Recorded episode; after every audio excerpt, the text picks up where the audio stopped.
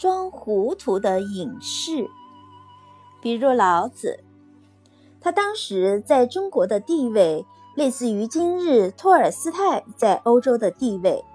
从心灵和头脑之间的冲突所导致的悲惨而苦难的结果中，认为他们看到了在社会和文明的真实本性和结构中的某些根本性的错误。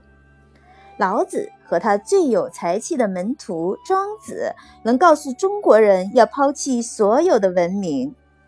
老子对中国人说：“离开一切，跟随我，随我到群山。”到群山中隐士的小屋，在那儿过真正的生活，一种心灵生活，一种不朽的生活。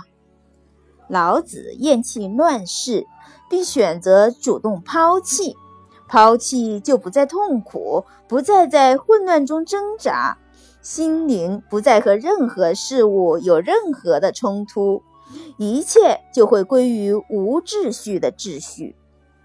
但人真的能抛弃一切吗？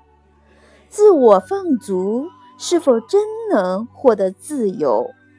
是否真能说明人具备所谓的自由意志？